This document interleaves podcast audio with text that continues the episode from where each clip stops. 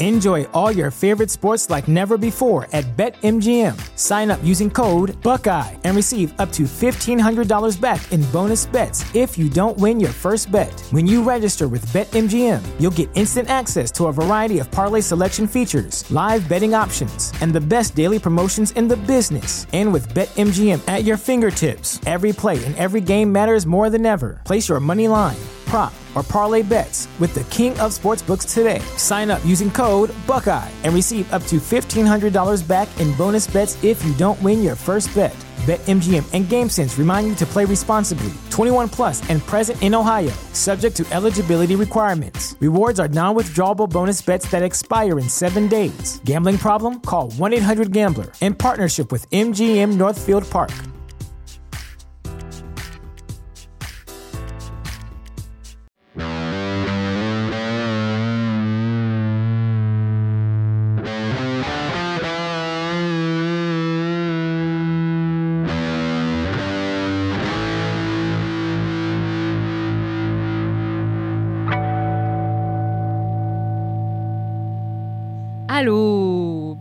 À Crime de Bin, votre podcast de true crime québécois et canadien. Préféré. Yes!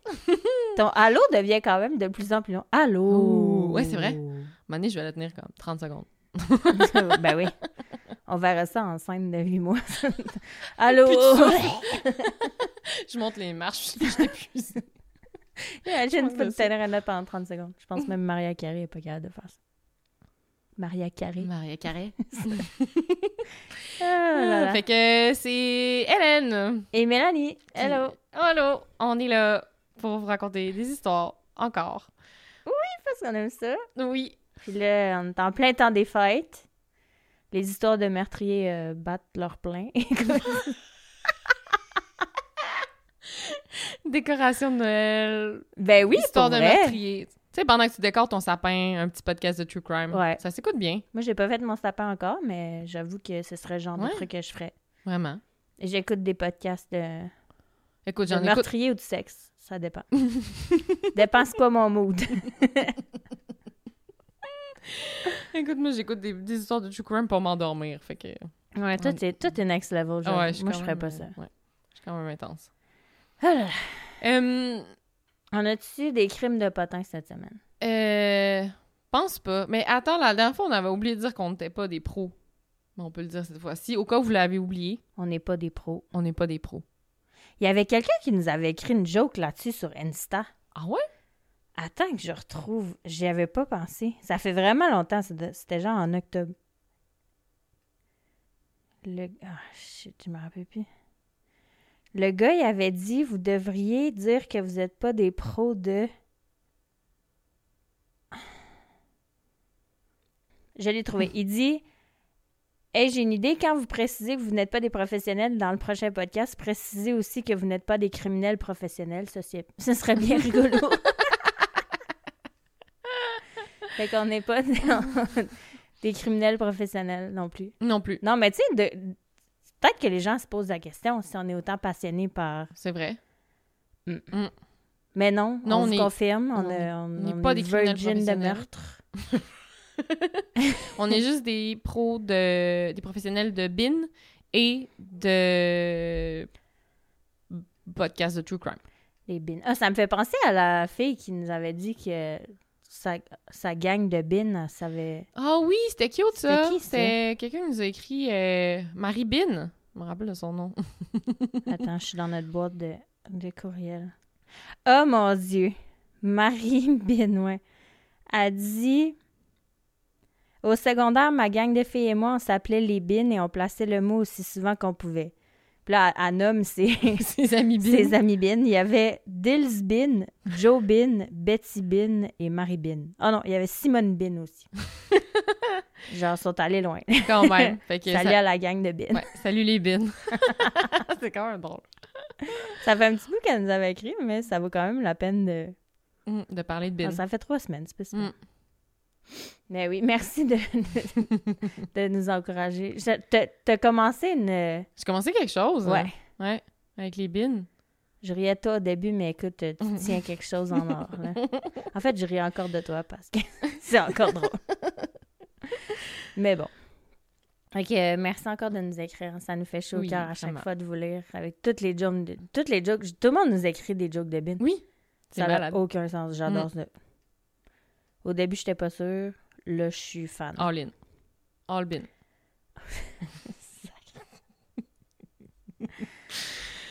Donc, je vais ignorer et je vais dire. Oui, ton histoire. ton histoire. Cette semaine. je te raconte une histoire qui m'a été euh, suggérée par euh, un ami. Ça fait quand même longtemps qu'il m'en avait parlé parce que c'est un truc qui s'est passé euh, à Laval.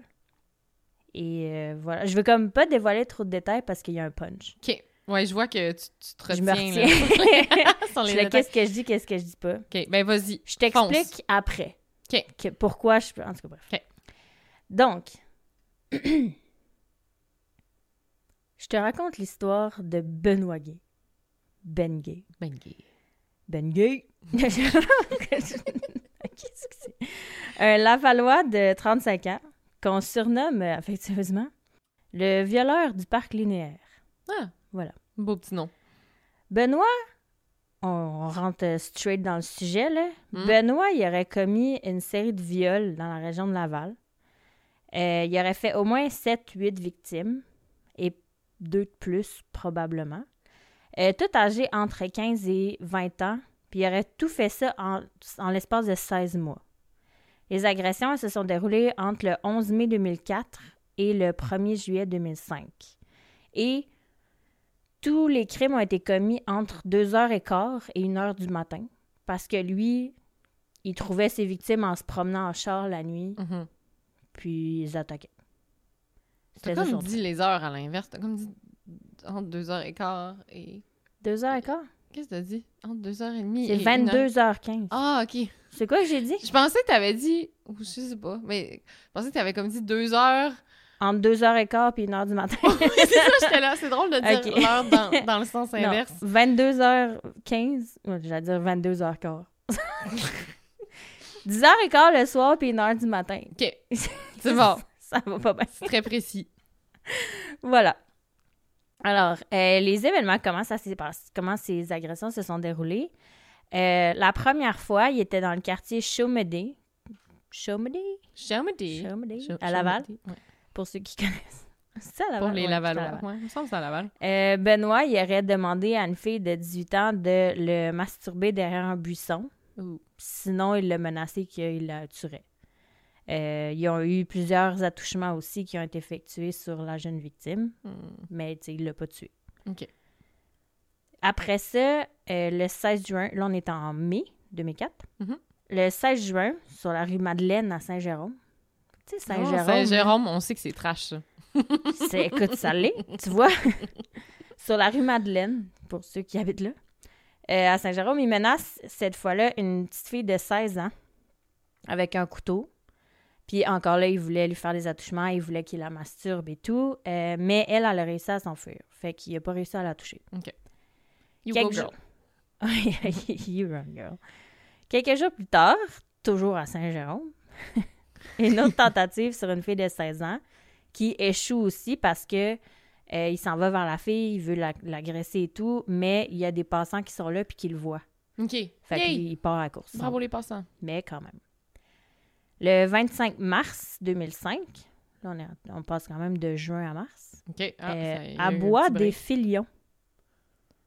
Ça aussi, c'est à Laval. Oui, c'est à Laval. C'est tout à Laval.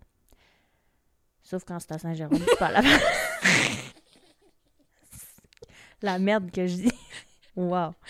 Benoît, euh, encore là, il aurait forcé une petite fille de 17 ans à avoir une relation sexuelle complète avec lui. euh, derrière- très romantique, derrière un conteneur à déchets. Oh boy. Oh. Puis il s'est ensuite enfui, mais il a pris une euh, pièce d'identité de la petite, OK. ben la petite 17 ans, euh, parce qu'il la menaçait si tu dis à la police, si tu dis à tes parents, je vais te retrouver et je vais te tuer. Hum. Quand même pas con. Hum. Mais, semble... Ça, ça fait longtemps. C'était mon premier épisode, mais... me semble Michel Vautour, il faisait ça. Ouais, il prenait les, Il les prenait pièces les cartes, puis il Oui. disait, genre, je vais te retrouver si tu parles, oui. Ce qui est pas con quand tu y penses, parce que Hum. c'est des adolescents. Et qui ont peur, là. Ben oui, ils ont peur. Ils sont complètement traumatisés après ça. Ben là. oui. Tu sais, nous, tu ferais ça avec nous. euh, Je ferais- that, là. Je m'en fous que t'aies ma carte je serais d'identité. Quand même traumatisée, là, mais Oui, t'es j'irais traumatisé, voir la mais police, genre, là, ça ouais. t'empêche pas de faire Ouais. les démarches pour Non, dénoncer la personne. Et donc, ensuite, le 8 avril, il y a, devant l'école Père Vimont à Laval, de retour à Laval, euh, Benoît il a menacé une fille de 20 ans avec une arme à feu, cette fois-ci. Oh, Très important dans l'histoire de l'arme à feu. OK. Mais euh, elle l'a aspergé avec un liquide répulsif pour animaux Ah! Qu'elle avait sur elle avant de s'enfuir. Good job. Ouais, Good job. Et la dernière fois, la dernière agression, je ris, mais c'est pas drôle. Le 1er juillet 2005, c'était à Saint-Jérôme, encore une fois. Il a forcé une fille de 15 ans, donc la plus jeune. Elle descendait d'un autobus, puis il l'a forcé à avoir une relation sexuelle complète et non protégée avec lui en la Hmm. menaçant, comme d'habitude, euh, de la tuer si elle criait ou whatever. Ce qui est triste dans l'histoire, c'est que cette petite fille-là, c'était son anniversaire. Elle, venait, elle avait oh 15 my ans. God! Oh non! Fait que Oh, ça, pauvre petite puce! Ouais, vraiment. Oh. Ça va s'en rappeler du jour de ses 15 ans, la petite. Tabarnak, oui. Euh, fait que là, ça, cette agression-là, c'était la dernière et la plus brutale parmi la série d'agressions sexuelles commises par Benoît Guy en un an et demi. Mais il était pas très bon. Tu sais, il en a raté genre la Non, moitié. il en a raté quelques-unes. Ouais. Ouais, ouais. Il, il en a fait sept en tout, je pense. Des vraies agressions qui a Ok. réussi. Euh, la dernière agression, c'était la plus importante parce que il a laissé son ADN. Oh, le niaiseux! Là, tu vas me dire, OK, genre, fine, les agressions sont horribles, mais l'histoire est pas si trash que ça. Ce Il y a pas de mort. non, c'est comparativement, c'est quand même soft comparativement à ce qu'on raconte. Ce qui est trash dans l'histoire, c'est un petit détail, en fait. Benoît. Qu'est-ce qu'il fait dans la vie, notre petit Benoît? Euh... euh, il est Père Noël dans les centres d'achat. La dernière fois que tu m'as posé la question, c'était ça la réponse. oui, mais non. Il est euh, agresseur de soir, bien sûr. Mais le jour, c'est un policier. Oh, Benoît ben non. Je te jure. Le tabarnak. Le tabarnak. Ah. Il était à l'emploi du service de police de la ville de Montréal, le SPVM, depuis 13 ans. Hein? Fait que, puis lui, il était affecté à une unité, une unité d'enquête spécialisée dans les filatures. Fait qu'il avait commis. Mais il aurait quand même commis ses viols en dehors de ses heures de travail. Ouais. Au moins. Lol. Au moins. Dans le fond, il y avait une formation en surveillance policière pour euh, lire. Il avait fait des cours puis tout sur le langage corporel. Mhm. Puis lui, il utilisait ça pour rechercher les femmes et les filles vulnérables Ah. pendant qu'il faisait de la filature. Ah. Il les spottait. Tu catches? Fait qu'il faisait de la filature le jour, il les spottait. Puis le soir. Puis le soir, il retournait, puis il savait il était où, tu fais de la filature, tu sais, tu sais tout. Ah. Ah ouais, ah, ça- je vieux il est dégueulasse. Ah ouais, vraiment. Il avait quel âge? Euh, 35. OK. En 2005. Ouais, quand même. Quand même. Vieux cochon. Vieux cochon. Puis, tu sais, je te disais qu'il y en avait une qui avait menacé avec son avec une arme. Ouais. C'était sa fucking arme Son de arme de service. service. Ça me fait capoter. C'est pour ça la, la personne qui ra- qui m'a suggéré cette histoire-là, c'est un police, une- un policier. Ah, c'est le chum de ton ami? Ouais. Oui, Fait que je pouvais pas dire qu'est-ce qu'il faisait. J'allais dire Ah, c'est mon ami policier qui m'a dit. Ah, ouais, tu non. pas donner d'indice. Moi, c'est ça. Fait que voilà, c'est lui qui m'a. Euh, dès qu'il a été arrêté, bonne nouvelle, Guy a été suspendu sans solde. obviously. Bonne affaire. Puis plus tard, il a été destitué. euh, Il a enlevé son badge. On, on sait-tu comment il s'est fait pogner? Ouais. OK. Mais c'est pas vraiment c'est pas vraiment un gros punch. C'est plus le ce qui est intéressant dans l'histoire, c'est de voir la l'implication de la population dans le- dans l'arrestation. OK. En octobre 2006, tout ça c'était en 2004-2005, euh, la Sûreté du Québec, les services de police de Laval, de Saint-Jérôme, de Terrebonne et de Sainte-Anne-des-Plaines et de Bois-des-Filions, ils ont lancé le projet pour le capturer. Ça s'appelait le projet Hibou. Hibou. Hibou. Il y a tout le temps Euh, des beaux noms de, de projets. Les policiers ils ont diffusé un portrait robot de l'agresseur parce que là, il y avait, les, les petites filles, c'était, ils avaient fait des plaintes. Euh, puis, ils ont aussi publié une photographie d'une voiture qui ressemblait à celle que les témoins y avaient dit euh, avoir aperçue sur plusieurs scènes de crime à Ok. Laval. Puis là, il y a comme... il y a des ben- de collègues de Benoît Gay, parce que le gars, il est pas encore arrêté, là, il est encore police. Ouais. Fait que là, à la section filature euh, du SPVM, ils remarquent la ressemblance avec le violeur. Oh, shit. Mais tu sais, ils font rien, ils font juste Ouais. le taquiner.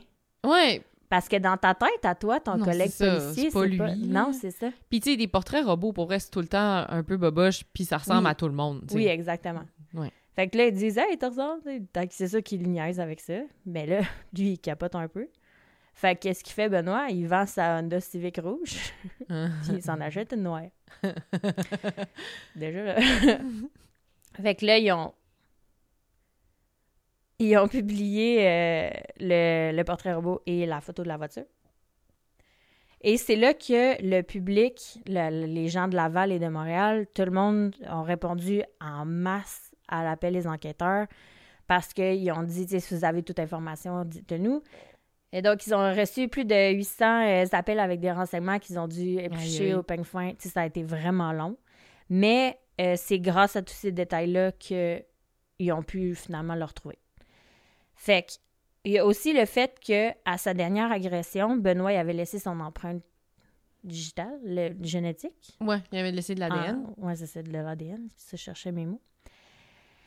Fait que là, quand ils voient ça, les policiers sont comme Ah, yes, on l'a, Mhm. notre hibou. ils sont sûrs qu'ils l'ont. Donc, ça, en plus de toutes les similitudes qui ont été décrites par les victimes puis par les passants et tout, euh, ils étaient sûrs qu'ils tenaient leur hibou. Là. Il y Ah, avait ouais. des informations, il y avait son ADN, puis il y avait des informations genre euh, la petite voiture rouge la, elle était vieille, euh, c'était une Honda Civic, ça, ça revenait quasiment à tous Mm. les coups. Euh, il disait qu'il avait des grosses mains, qu'il avait une- toujours une casquette. Il disait que c'était un blanc qui s'exprimait en français québécois sans accent. Euh, la taille était toujours la même, la corpulence, les armes utilisées. Tu sais, tout concordait tout le Mhm. temps avec Ouais. les. Fait que là, il était sûr qu'il l'avait. Malheureusement, une fois analysé et comparé, le profil génétique coïncide avec aucun de ceux qui se trouvent dans leur banque de police Mm, parce que c'est une police. C'est ça, il s'est jamais fait arrêter. Exactement. Fait que c'est pas comme ça qu'ils l'ont trouvé.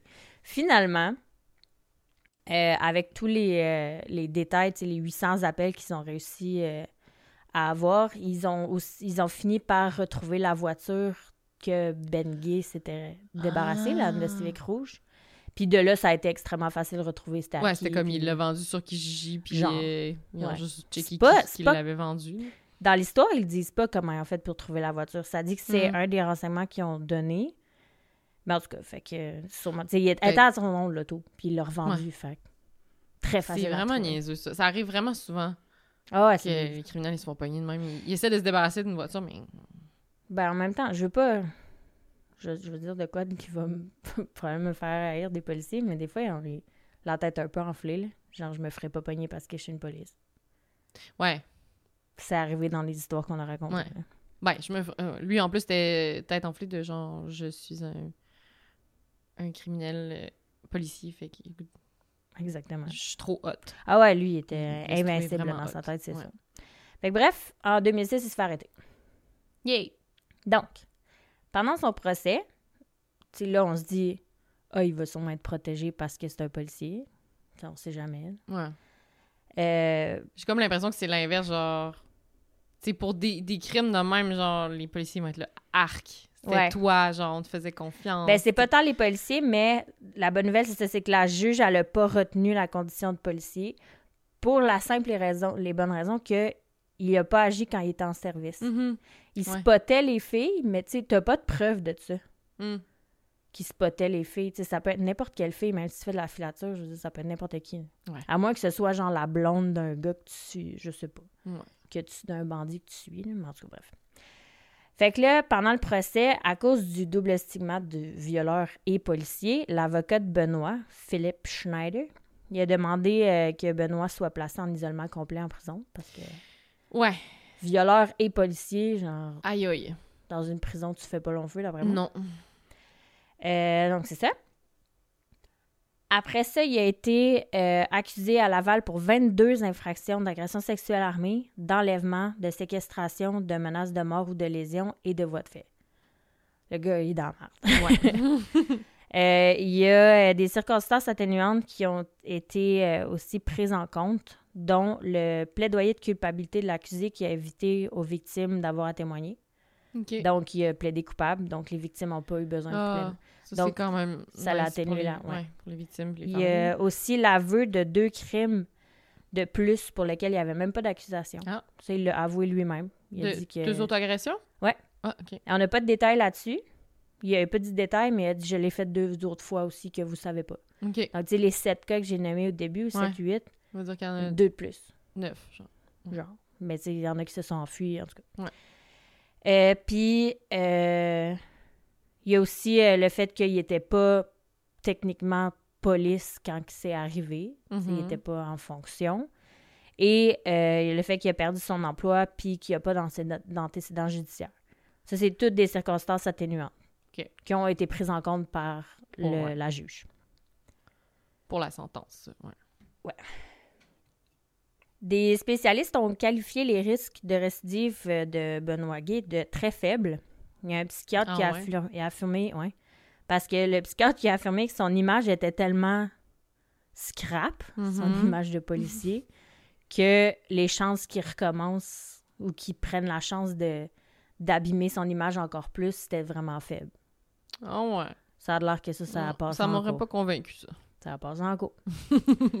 Donc, le 12 juin 2007, il a été condamné à une peine de 64 mois, c'est 8 ans de prison. Merci. Mon cerveau était vraiment trop paresseux pour faire le calcul. Ben, j'ai fait le calcul, j'avais. J'ai lu 64 mois, puis je l'ai calculé. 8 ans. Euh, ça s'est terminé en 2012, après 5 ans. Ah. Il a été libéré. Pour bonne conduite. Euh, classique. il a également été, en 2007, il a été déclaré délinquant à contrôler, ce qui signifie que la, communica- la communication, la commission des libérations conditionnelles, elle pouvait imposer des conditions à sa libération jusqu'en octobre 2022, OK. donc jusqu'à l'année prochaine. Mais tu sais, même s'il est en liberté. Mhm. Euh, dans ces conditions, par exemple, il était soumis à un couvre-feu. Euh, il ne pouvait pas sortir de 22 h jusqu'à 6 h du matin. Je Mhm. l'ai dit dans le bon ordre cette fois. Euh, il n'avait pas le droit de posséder du matériel pornographique, de fréquenter des bars de danseuses ou des prostituées. Et il devait avertir son surveillant de toute rencontre avec des femmes, y compris son épouse, parce que oui, il était marié. Puis elle restait avec lui. Non, c'est ça, il a divorcé de sa femme. mais C'était une police en plus, sa femme. Ouais, c'est une collègue. Euh, après, juste un peu après qu'il a été arrêté, là, ils sont- elle a demandé le divorce en 2006. Euh, il s'est remarié depuis, puis ça a l'air qu'il vit une relation très saine et que tout va bien. OK. En 2016, là, il a été sorti de prison en 2012. Ouais. Une petite récidive, euh, Uh-huh. notre Ben Gay. Ah, tu vois, moi, l'argument il m'avait pas convaincu. Non, c'est ça. Un peu avant minuit, on est le 21 octobre 2016. euh, la police euh, d'une ville, ça dit d'une ville située à l'extérieur de Montréal. On sait pas laquelle. Mais bon. On va dire Laval. Moi, je guesse Laval. Ils ont trouvé euh, Benoît qui était assis dans une voiture en marche. Il était stationné près d'un bar de danseuses. Oh. Les policiers ont dit que Benoît, il semblait surveiller une maison ou attendre quelqu'un. Il avait apparemment qu'il avait du mal à expliquer ce qu'il faisait là. Puis que quand ils ont demandé de s'identifier, il a donné son permis de conduire. Mais Mhm. il a omis d'informer les agents que c'était un délinquant, un délinquant délinquant sexuel en série. Qui avait pas le droit d'aller Condamné. dans les, euh, les bars de danseuses. Ben, techniquement, il, en- il était pas dedans, il non, était dans son mais char. il était proche, fait que tu sais. Mais il a quand même omis de dire que c'était un délinquant sexuel en série condamné qui avait été déclaré délinquant à long terme. Genre, c'est quelque chose que Un tu petit détail. savoir. Ouais, c'est ça. Mm.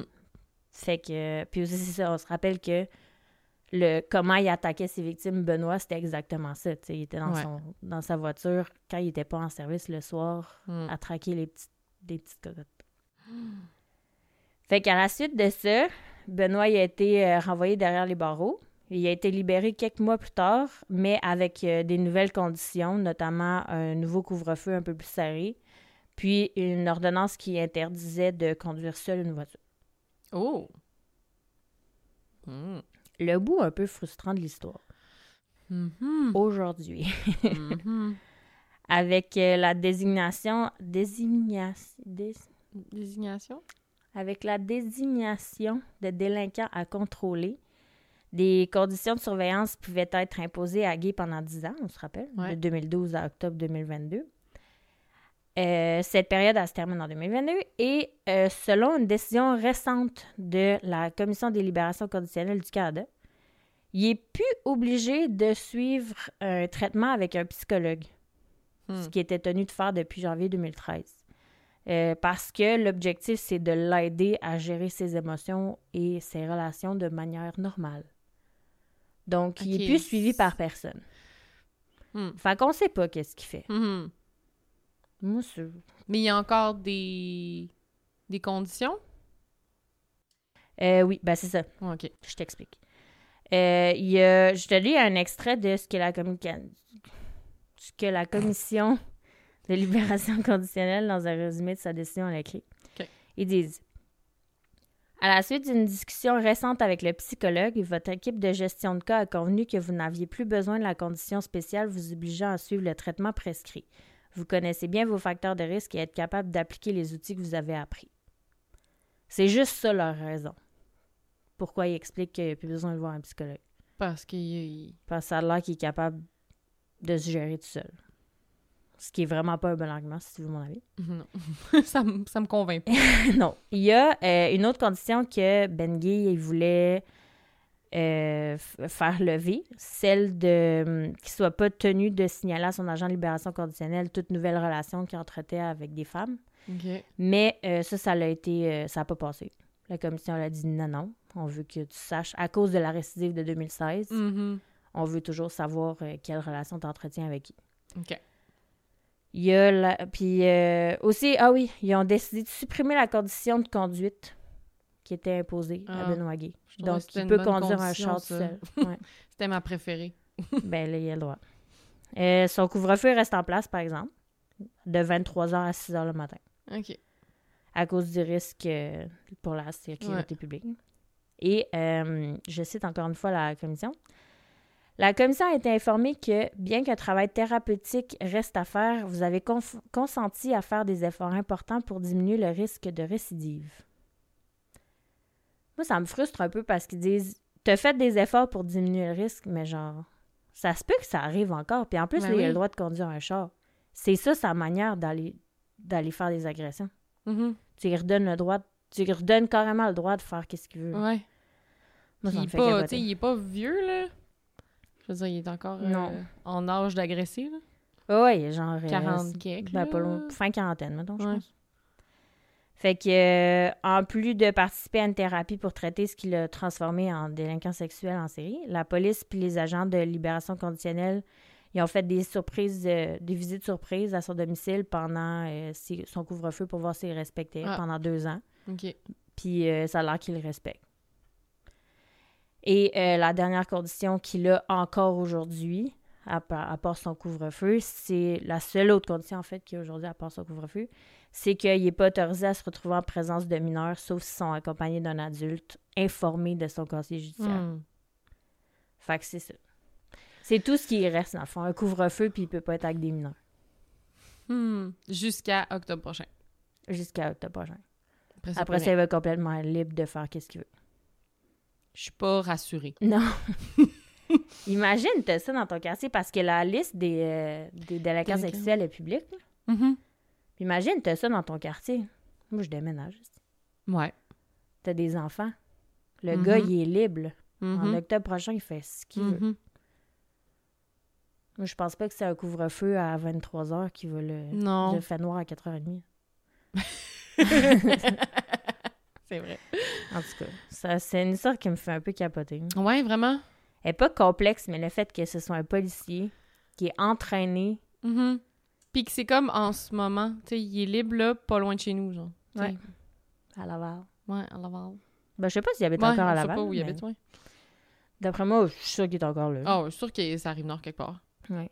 J'ai vu un commentaire euh, sur euh, un des articles sur Facebook que la madame, elle avait écrit euh, Aujourd'hui, il est marié avec ma cousine, puis tout va vraiment bien. Je sais pas si c'est vrai. je trouvais ça drôle. Je me suis dit, comment je me sentirais si ma cousine mariait un, délinquants sexuels. Et... Intervention? Tu sais, Non. ils vont-tu faire des enfants? Ils vont Eh? tu sais? Je sais pas, ça m'a fait un peu capoter. Hey. Fait que voilà l'histoire de Ben Gay. Ah, ben je la connaissais pas du tout. Non. Non. Ben, c'est, c'est soft comparativement à ce qu'on se raconte d'habitude. Ouais. Mais soft, mais en même temps, vu que c'est comme. Tu sais, souvent, les histoires, le, le gars, il est mort, il est en prison, il est à l'autre bout du pays. Mm. On dirait que c'est comme plus proche de chez nous, là, tu sais. Frais comme l'air. Frais comme l'air. Frais comme l'air. Je veux dire, free. Il est, voyons, libre comme l'air. il est frais comme l'air. Guys, on part ça, cette expression-là. Hey, frais comme l'air. Il est frais comme l'air. Fait que voilà. Ah, mais ça. En fait, faudrait que je recheck, là. Mais Vautour, c'était. Il me semble que c'était exactement ces années-là. Il me semble que c'était 2004, là. C'était quoi son nom, donc? Michel Vautour. Je google. Parce que c'était comme les mêmes années dans le même quartier. Genre. Lui aussi, c'était à Laval. Voyons, je suis pas capable de C'était pas, euh, c'était pas safe, Laval, euh, début 2000. Ah oui, Michel Vautour Cox. Ouais, c'est ça, Michel Cox. Puis après ça, pour euh, être plus subtil, il s'était appelé Michel Ah. Vautour. Je me rappelle. de ça. C'était quoi les dates? Se fondre dans la masse. En étant un vautour. hein. Mon Dieu, je viens de tomber sur une photo de lui. Mm. Il fait peur. Et je trouve pas ça. Bon, c'est pas grave. ouais. Mais c'est ça, il me semble que c'était vraiment les mêmes années. Mm. Ça se peut, on regardera. Hmm. Eh Fait que, Jean de Laval, faites attention. Saint-Jérôme. Saint-Jérôme. Ben, Saint-Jérôme, là, vous savez, faire Ouais, attention. Saint-Jérôme, on vous a déjà averti. Ben, c'est ça. En fait, vous le saviez déjà. Oui, probablement. Pauvre Saint-Jérôme. On vous aime. S'ils écoutent notre podcast, c'est pas. À moins que les tueurs en série écoutent notre podcast, puis ça leur donne des idées. Hein? Je sais pas. On pourrait leur demander. Si vous êtes tueur en série, Écrivez-nous. Écrivez-nous. On va raconter votre histoire. Oh my god. On est wrong. Bref, on va terminer ça ici. Ouais, on va arrêter ça. Fait qu'on se voit dans deux semaines. Ouais, on se voit dans deux semaines. Fait que moi, j'ai une histoire thématique Noël. Ah oui? prochain. J'ai hâte. ah oui, puis moi, j'ai mon histoire. euh, Oui, après ça, toi, Pour t'as le jour de thématique l'an. jour de l'an. Ouais. Yeah! Yes. Bon, ben, on se voit dans deux semaines. Ouais. Bye. À la semaine prochaine. Bye.